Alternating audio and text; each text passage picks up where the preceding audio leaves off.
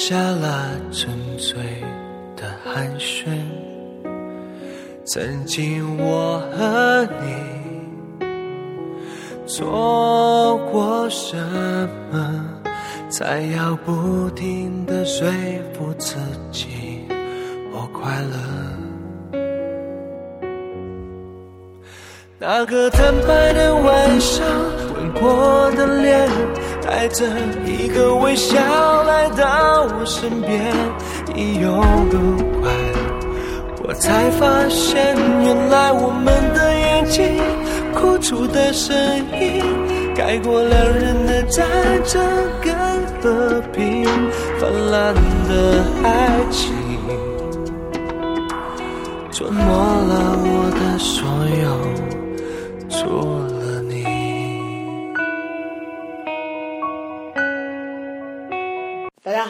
不安于北大，不止于吐槽，我是本期专栏的主持人扯淡流。哎，怎么换了一种话术了？因为红点直播分享久了吗？为啥换了一种话术了呢？我在忙着吃，等一会儿。我们现在坐在刘老板自己租的，我操，六十多平米的大房子的卧室里面，坐在床上，然后呆逼捧着一盆一一盆酸什么酸奶，一盆草莓，一盆酸奶。这是我送给，这是我来刘思怡家给他暖居礼物，给他买的水果，但是我在自己吃。酸死了！为什么那么喜欢吃草莓？不，因为便宜。你买多少钱？两盒十块。难怪那么酸。学校北大果然是学生的好去处。嗯，对，今天首次邀请我们北曹的两位 partner 来到我新入住不到十天的一居，然后他们都觉得哇塞，好便宜，超级奢侈。对，一个人住六十多平米。对，而且在北京这几环，就是在超级好的地段，而且装修什么的。四环里。哎，四四环外多一点。我觉得好爽啊！对，所以说我们两个强烈要求入住。对，就成为就是公寓的流动嘉宾吧，你们就成为。还流动嘉宾？说你给多少人发这个执照啊？流动嘉宾，常住吗？常住啊！常住的话怎么住啊？我这只有一张床，难道我们三个人睡一张啊？你打地铺啊？也打地铺，我跟。我跟单机是床，不过我就是我就是跟北曹俱乐部的粉丝们啊，呸，什么粉丝？嗯，北曹的曹友们都说了，就是如果以后有什么人在北京来玩的话，就是嗯都可以来蹭一下，就是交一下房费就可以了，就是不贵，就像 Airbnb 一样，就是采用。哎，真的，我可以上传 Airbnb 当 Airbnb 的房主，嘿，请啊，真的可以啊，但是我这个太 low 了，前提是你前提是你这得有一个沙发吧。嗯，对你得，你首先得给别人一个对对对比较相对固所以说我得攒钱买沙发。最近就是因为租房子，我已经勒紧裤腰带活了好久了，就是也没有什么 social。请大家支持一下他。对，好，上传一下我的打赏二维码。OK，幻灯片走起来啊！这是我的打赏二维码。我跟你说，微信的打赏二维码比支付宝的好用多了，因为涉及到一个冲动消费。微信是微信是一个高频次的 app。然后大家看到我朋友圈的打赏二维码，还真的就有人给我打钱了呢。所以说我每次如果说发什么图文相关的，我就直接附上我的打赏二维码。哎，你看到我朋友圈那张看到了，就是常常看。没准以后就天天的，我最近长胖了，然后附上一个二维码。然后我觉得我也要开启这个模式，我最近缺钱缺的要死，哎呀。对，反正就大家都缺钱。我觉得人生的真的是最终命题就是，如果你有钱的话，人生又会开启一片不一样的天地。但是 before 你有钱，before 你有钱就是一直处于没钱，对，就一直纠结。谁有我没钱呀？对。对，反正我们三个都处于困困境，请大家多多支持。如果真的是有投资人呐，或者是什么 CEO 啊，哎，真的有哎，真的有那些呃非常高 level 的人，比我们还要资深啊。什么叫比我们还要？哎，真的，我都记得当时那个那个给给给学校寄那个财产证明的时候，然后他附上一个表，说如果你有一个 sponsor 的话，你就让 sponsor 填那个表。当时我第一反应就是，哦，我我操，赶紧出现一个金主，求他了。其实，哎，我我我们三个最近真的都捉襟见肘了，哭穷。对啊可能大家是不是厌倦我们哭穷？但是我真的好穷。真的好穷啊！你想，我我来我来扯淡的家，我就是在学校门口买了十块钱的草莓两盒，草莓啊，遮脸。然后结果特别酸，然后自己坐在这里吃，太心酸了。哎，真是够了。OK，所以说一阵寒暄之后，然后介绍我们的背景之后，要进入我真正的专栏时间。今天的专栏时间，准备给大家分享一个社群。戴迪又开始了干？嘛？我又开始抱着吃了。嗯，对，嗯，社群大家都知道是什么吧？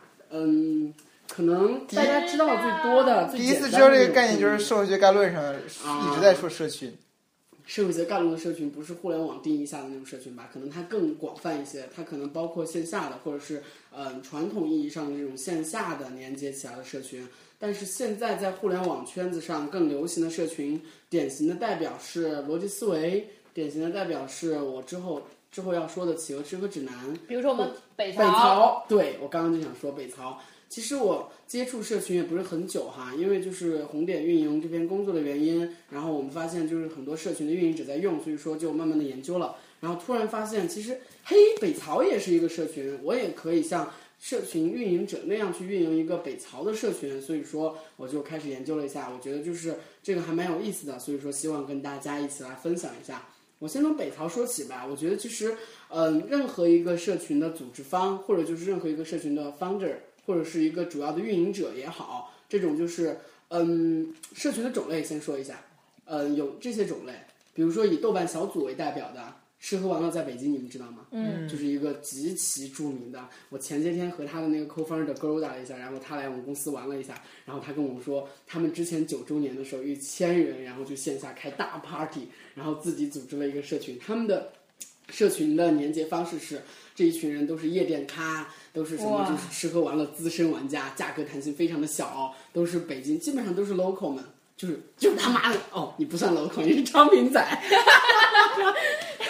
到了歧视，好了遭到了歧视。本期节目到此结束。如果大家听到这期节目里边既有我的声音，那只是说明我腻了。对，就是他们这些 local 们价格弹性很低，然后对吃喝玩乐非常的执着，他们非常喜欢去玩儿，喜欢去打德州扑克，喜欢去吃，然后喜欢 KTV，然后喜欢去泡夜店，然后他们就集结成了这个小组，然后每天都约，然后形成了各种主题的社群，你知道吗？就是不吃会死社群，或者就是不打德州会死社群，什么不。什么会会死社群，然后他们就去组团去玩儿，这是资本主义的糜烂，这是资本主义的荼毒。就是他们去联系一些北京的一些非常优质的，比如说你们看过有一些电影的那些场景里面那些呃《春娇与志明》里面那个那个叫啥来着？那个杨幂和那个余文乐那个床吧对床吧，或者是适合开 party 的酒店、公园，或者是公园 hotel、公园饭店那些，然后他们就去开一个 party，跟那些老板谈说，哎，我们帮你推广，然后你们免费，或者是给我一个 discount，然后我就来你这玩儿。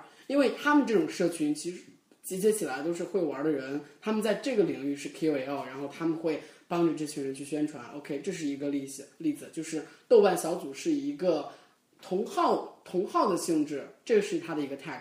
然后呢，还有一些是以内容为集结的，就是以北曹为代表的，不以逻辑思维为代表的。收回这句话，对，就是逻辑以思维。北呃以逻辑思维和未来的北北曹曹为代为表，表的，对，其实为现在的北曹也呈现这样的趋势，就是嗯，是以自媒体为就是出发点的。比如说逻辑思维，他罗振宇他是坚持了两年。我之前跟就是逻辑思维的前同事，就是他之前是逻辑思维的创始团队小明，他聊的时候，啊我还以为你跟罗辑思呃罗振宇罗振宇聊过呢。我说我拜托啊，是小明，是逻辑思维亲手亲手带的，他自己，他是只有五个人的时候就在了。然后呢，他跟我说的是，他们积累内容、积累粉丝是坚持了两年。逻辑思维的罗振宇就是每天早上的六点就会发一条六十秒，大家应该都清楚，就是发六十秒的语音说这个干货。然后“干货”这个词儿其实是他们起源开来的，就是因为这些干货，然后哎，这个模式不错，这个玩法不错，或者这个罗胖这个人不错，这个人格魅力不错，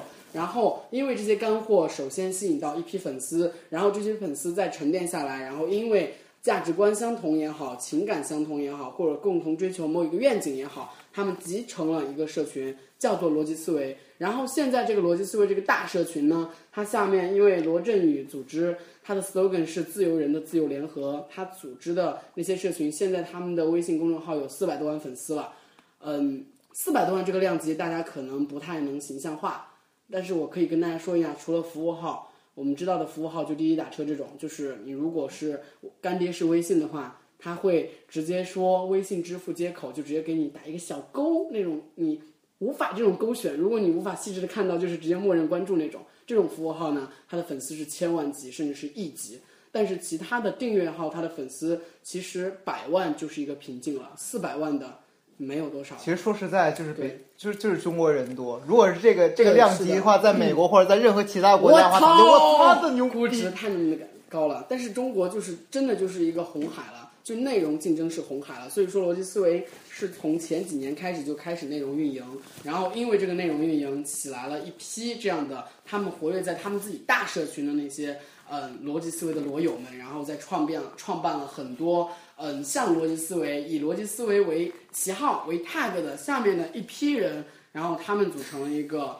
嗯，逻辑思维的一个大社群，社群的一个集合，就是社群的社群。OK，这是一例。然后，嗯，我觉得从自媒体出发的这种组建出来的社群，可以概括就是把剩余的所有的都 cover 完了。因为我们其实也是自媒体，无论是一个逻辑思维这种以图文消息、以文章来集结的，还是说我们以声音，还是说其他以视频，就比如说现在有一个三表龙门阵，他们就是公众号，然后每天推送一个视频，以一个热门事件为那个，然后以自己的画风，然后吸引自己的粉丝，然后这样来运营的。还是说我们北曹就是每周定期播客来运营的，他们的粉丝初期都是靠我们的粉丝初期都是靠内容来的，然后他们认同我们这种价值观，或者觉得听着听着，哎，觉得这个很有意思，然后或者是觉得听着听着产生了感情，他们产生了一种声音文化、内容的文化、文章文化、视频的文化，这种文化成为一个社群连接的核心，然后他们就自然而然的形成了一个社群的组织的团体也好，个人也好。比如说罗振宇是这个社群的核心，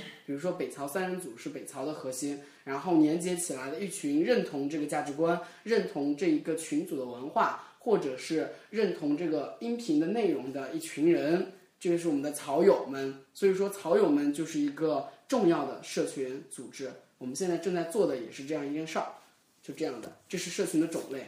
然后我接着来说，就是，嗯，我最近观察到了两类，就是比较牛逼的，就是我之前说的，嗯，一个是嗯豆瓣吃喝小组，他们是以线下为一个切口，他们是这样的，就是他们的九周年大趴，他们联系了很多 O2O，大家知道 O2O 吗？就是线上 to 线下，然后 O2O 其实地面推广非常的强劲，他们需要寻找到不同的渠道进行品牌的展示、品牌的输出，然后让更多的人知道，哦，原来有这样一个服务。比如说你们知道小美到家吗？比如说你们知道熊猫、功夫熊吗？这些按摩的、美容的，这些都是上门到家的 O2O 的，嗯，不知道是吧？只有就是用过的人才会知道，而且用过的人会觉得 OK，非常的 nice，非常的好，然后服务非常的周到。但是没有人知道的话，就是没有人用嘛。所以说他们迫切的想寻找到，无论是线上还是线上还是线下的一种品牌展示的渠道。那豆瓣吃喝玩乐小组，就是说起 O to O，就是嗯呃，我实习那个单位就有一个嗯最近一个事情，就是时光网，它最近在开它的一个现在的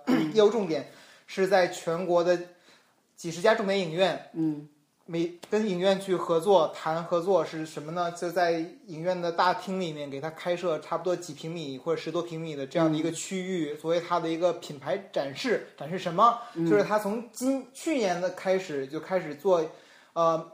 各种电影的衍生品的制作，那这个店门店就是相当于能够展示它的各种各样的产品。然后比如说前一阵儿大家都知道，呃，复联二来中北京进行宣传，就是那个 Mark Ruffalo 和 Robert 嗯、呃 Robert Junior，然后来来来那个 ED 港那边去进行宣传，然后正好是在 ED 港那个影院那儿开设了时光网那个、那个这样的一个门店，然后正好就把他那个衍生品，就是就是这两个人的衍生品进行 宣传，就是一个从所以他们现在就是任何一个哦要进进一个电影电影宣传策划，然后就是怎么怎么样才能进行 O to O 呢？就是任何事情都一定要往 O to O 那个方向去。对，因为 O to O 对于公司来讲，就是变现的可能性更大了嘛。所以说我继续讲啊，就是因为这些 O to O 有这个诉求，豆瓣吃喝玩乐小组又有这群人，这群人在他们相应的领域，吃喝玩乐这个领域是他们自己圈子，他们圈子首先是极大，而且极其的精准，都是一群非常爱吃喝玩乐的人。他们在这个圈子里面是 KOL，是意见领袖。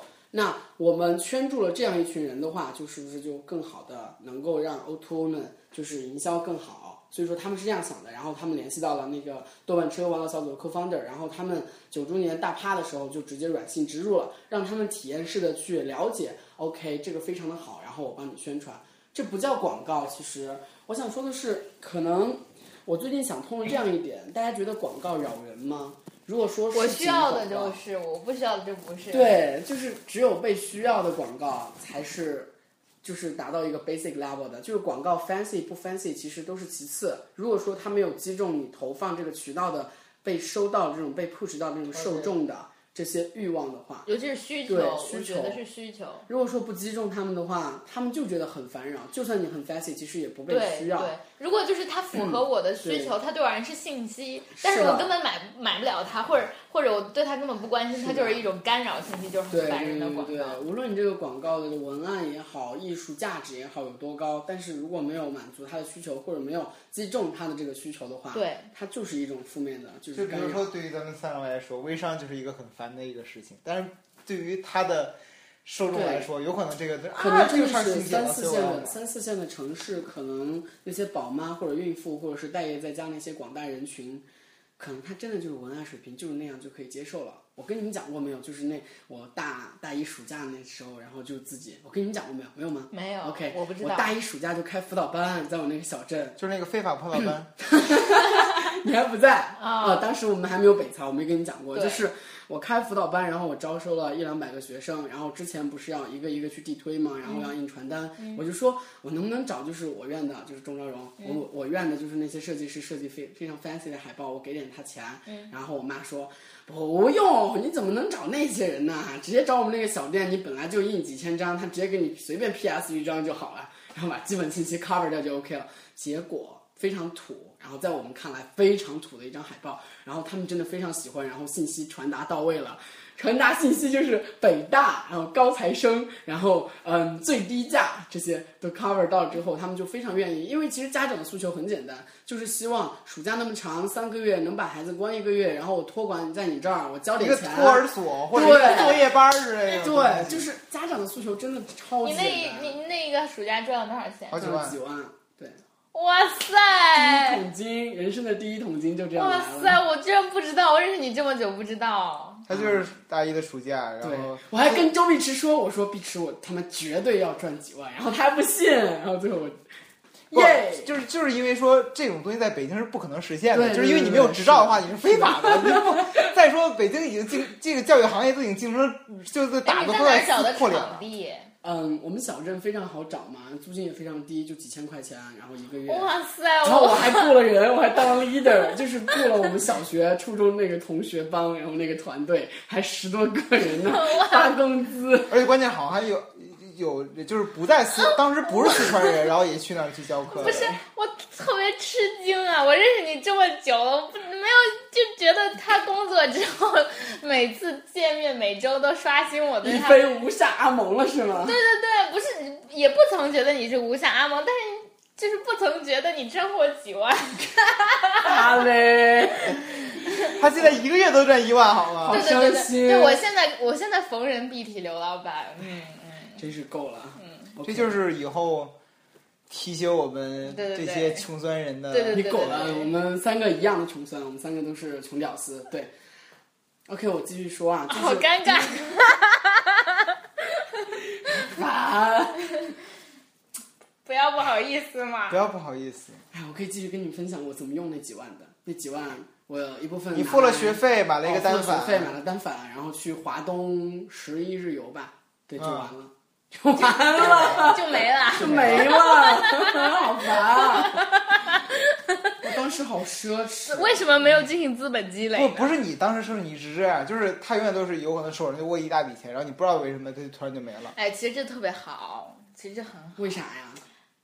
我觉得，我觉得留就是赚得起来，有一种这样的感觉。哎就是很多曾静浩曾经教育我，就是我我室友曾经教育我说，你花得出去就赚得回来。但是他妈的，如果早期的资本积累都没有积累到的话，我应该去投资的。如果投资的话，现在绩优股他妈都翻倍了。我我就是我背后的那个 UI 设计师的同事赚疯了，就就天天牛甭甭说你的市。甭说你 UI 设计师，我们宿舍高嘉宾，然后今天就我说啊，你啊，我一看，我今天我一进宿舍，又他就用我那 iPad，然后那个打开炒股软件，在在监测他的股票嘛，然后然后我就说哦，你在做你的赔钱买卖啊？他说是我今天又赚了小一千，我操！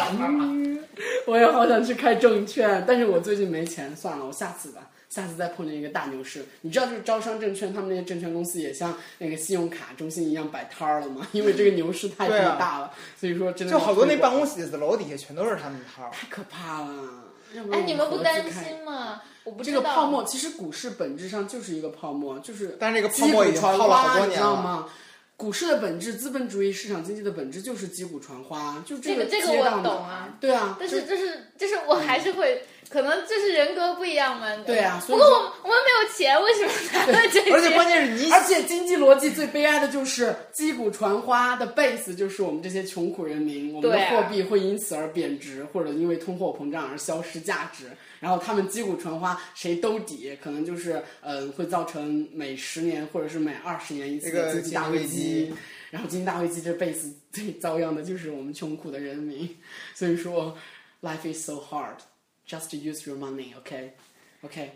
唉，好感慨。OK，中间插播了这样一段，我继续说啊，就是嗯，除了豆瓣吃喝玩乐小组这样以线下为切口的社群之外，还有一个我特别欣赏的是叫《企鹅吃喝指南》，可能有一些草友听我分享过，也在我们红点近期直播，然后我专门去拜访了一下，是两个美女，一个叫醉额娘，一个叫南猫，然后呢，他们是两个法国蓝带厨师，然后他们有。之前就因为公众号的推送，然后被人广为流传，觉得这两个厨师又漂亮，然后又做饭好吃，又懂得很多西餐的那些高附加值的那些礼仪，所以说他们现在在做一个社群，叫做“企鹅吃喝团”。企鹅吃喝团是聚集了一群，就是也是在消费弹性上极小的一群人，就是他们已经开始追求西餐，追求如何正确的喝红酒，追求如何正确的品酒，如何高逼格、高 level 的品红酒。如何高逼格、高 level 的吃牛排这种层次，反正就甭说吃牛排，吃牛排这种东西都都都都，反正是消费得起嘛。对。但是红酒这种东西，你对不砸个好几十万的话，你是嗯品，不出对来的。，而且就是他们针对的就是这样一群中国的这种中产阶级以上的，就偏以上的哈，就是上层的中产阶级，嗯，他们喜欢这种西方资产阶级式的那种小资的生活。大部分就是嗯，我要跟大家说的是，小资的生活其实在中国也有上层的中产阶级才消费得起的，对啊。就像下层的中产阶级是消费不起小资的，就是中国的小资中国的小资文化，是因为是他们的中坚力量是那些当年当年手中就有老钱的那一批人，是的。就比如说红二代或者是几红几代之类的，他们有可能很早就开始接触到这种文文化，有可能家里面他们的父母或者爷爷奶奶那一代那一代就是留洋派，然后怎么怎么样的。对对，然后呢，我继续说啊，就是他们针对这样一群人，然后他们开团，开团就是他们会品各地的红酒，然后嗯品了很多，然后跟大家汇报，然后我们品了哪些，然后我们觉得是怎么样的，然后我选出这样一群，我觉得。嗯，以这个为主题，然后我选推荐这个酒，然后为什么推荐呢？我跟你们说，然后呢，我会推荐牛排，好吃的牛排是什么，怎么烹饪，我跟你说，然后呢，我推荐这个以这个为主题，然后混搭了这个产品，然后这个是一个企鹅吃喝团的大礼包，开团的进团的门槛就是说你必须要买这个，这个非常的贵，但是他妈的就是就是质量好，然后他们就是有自己的质量背书，然后他很多人买，很多人就真的是开团之后就是很多人进团，然后拉了五百人这个群，这五百人的群就相当高质量，因为它本身的门槛就极高，就几千块钱你必须交出来，然后你才能进去。那进群之后呢，我除了卖东西，千块钱的门槛高了，咱们一百块钱，咱们北曹的北曹的线下的拍儿才几呃多少钱来着一？百五。一百五就已经收到那么高质量的一批粉丝了。对对对对，可能钱真的是衡量一个，就是钱钱就是过滤人口用的呀。好残酷啊！你这样说，其实真的，我现在这我不知道为啥不安，不是现实，就不安感其实是特别强烈的，因为我们马上毕业，其实就是从一个一无所知的那个境地跨到一个就是一无所有的境地。真的是真的是呢，一无所知到一无所有，对加一无所知。真的是啊，对，所以说就是应届大学生是最惶恐的嘛。唉，这个我们可以后面再聊。我们可以就是以我们毕业前夕，我们出一个毕业特刊，然后一直连载，连载我们的迷惑，连载我们的就是希望追求哎，的东西，其实最近我的节目们希望帮助真的东西。这个节奏，对啊，就是弥漫着我们毕业的迷茫和期待、紧张，然后不安，各种巴拉巴拉的。对，是啊，唉我的我的我的毕业的期待牢牢的挡在了前的得了吧，还有毕业论文呢。送我。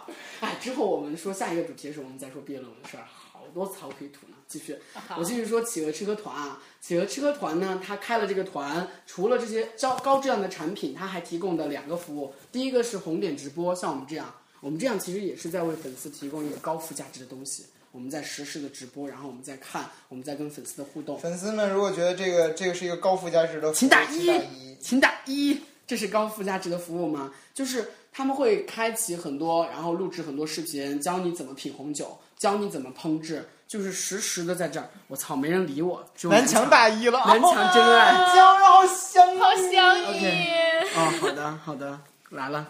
然后呢，嗯，我们继续说啊，就是本身上来说，他们这个本身就很高了。然后基于这些，嗯，通过高价格筛选的人群，然后做更大的社群运营，然后通过这些高价格的，他们本身意味着他们在那个圈子本身就是有 KOL 地位的，又进行口碑传播，然后越来越多的人开团、开团再开团，然后它就形成一个大的社群了。我觉得这是一个非常雄伟的一个 future。对，这是我要说的第二点，就是典型的社群运营的例子。然后我要说第三点是，这些社群运营给我们互联网世界，给我们的从业者也好，给我们普通人带来哪些影响呢？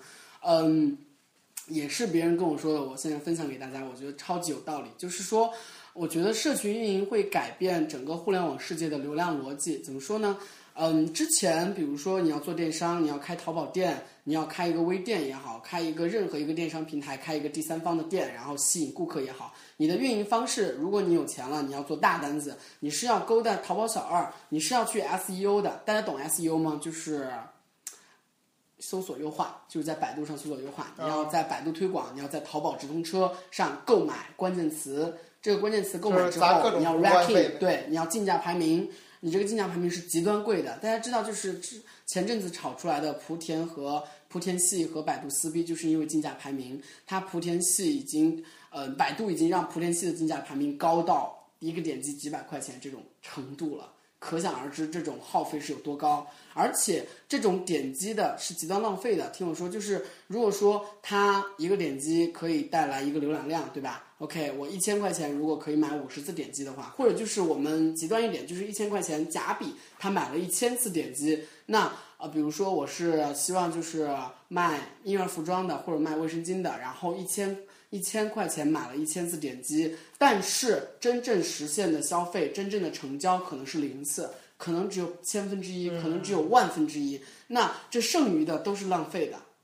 不是说这流量没有用，是因为这流量没有达到极端精准的程度，所以说它不能被你所用，所以说它就是对于他们是浪费的。就没有 target 到他他的那消费。对对对对，其实这个逻辑其实和传统的 advertise advertisement 的那个逻辑是一样的，就是我们在户外打广告，或者我们在央视、我们在各大平台打广告，我们打品牌广告的目的是什么？我们的效果是无法衡量的，为什么还要打？因为这每个人都在打，这是其一。第二是消费者每天在不同的品牌的轰炸下，如果你不保持存在感的话，就是不行。所以说，这种流量逻辑存在的方式，让大量的流量的买主就是必须要浪费，必须要砸那么多钱，然后进去的。就是必须要砸那么多钱，然后我必须要浪费这么多流量。我知道这个没有效果，我知道这个转化率非常的低，但是我他妈如果不买的话，那它就只有再乘以千分之一了。就这样，所以说这个流量逻辑是嗯现有的互联网世界的推广的逻辑。那如果社群电商是什么逻辑呢？社群电商的话，它是非常精准，可以说是极端精准。比如说，我再讲一个例子，叫做凯叔讲故事。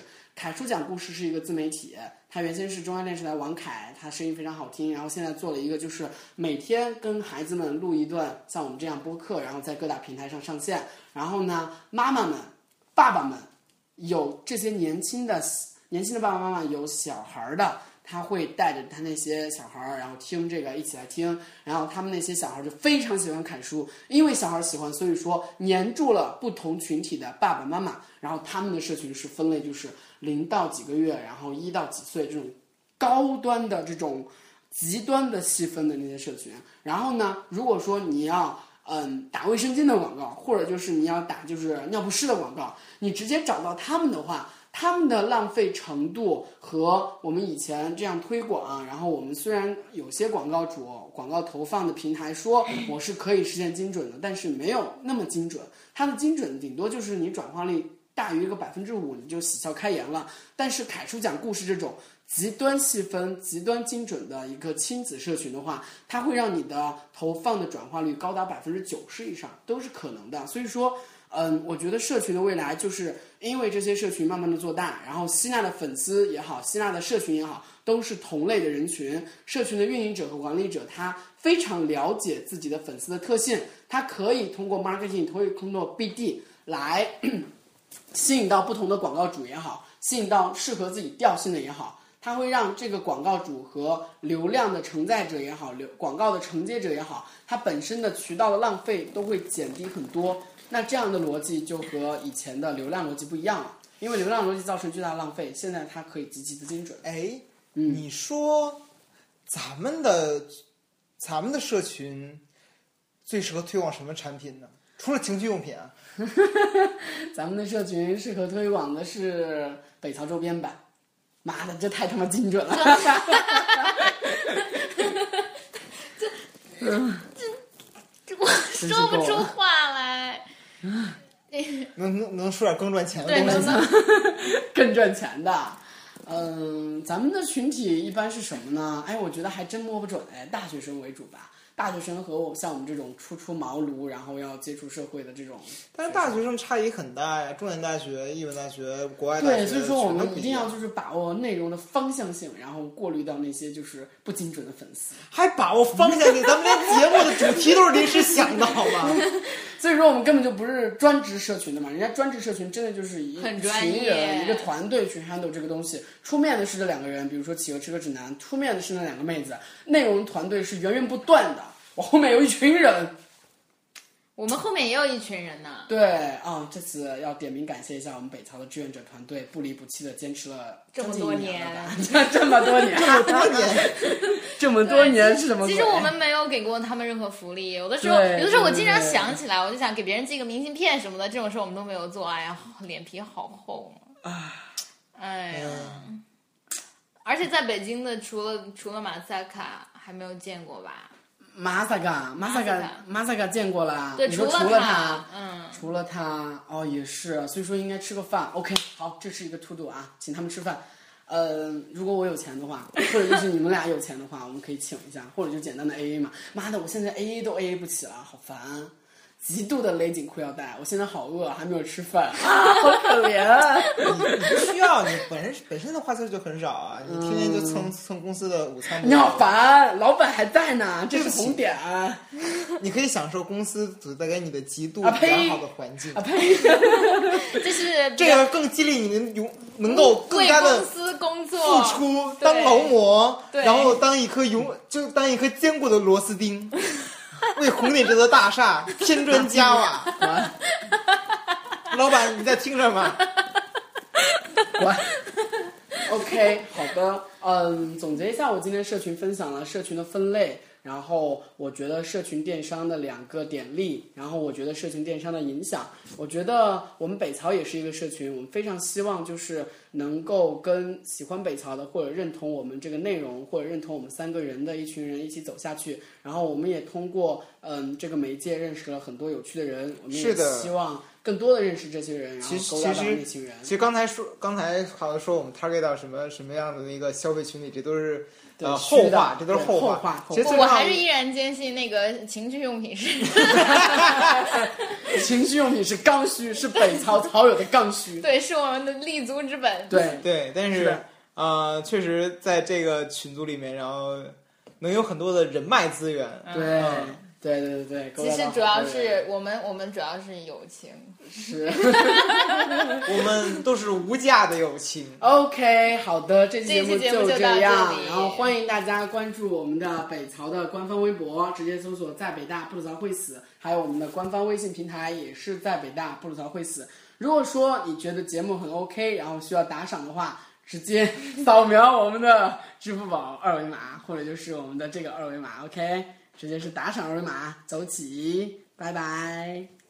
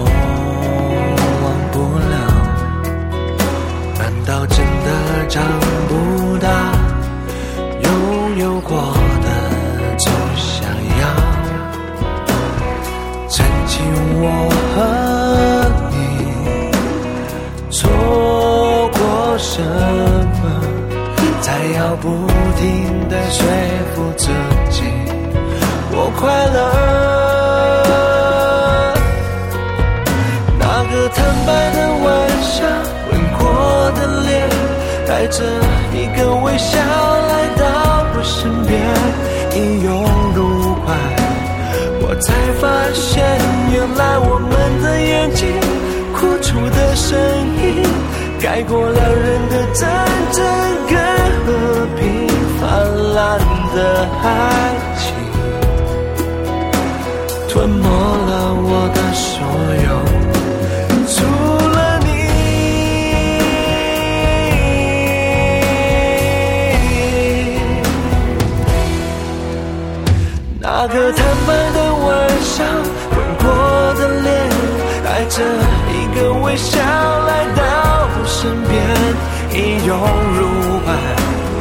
才发现，原来我们的眼睛，哭出的声音，盖过了人的真。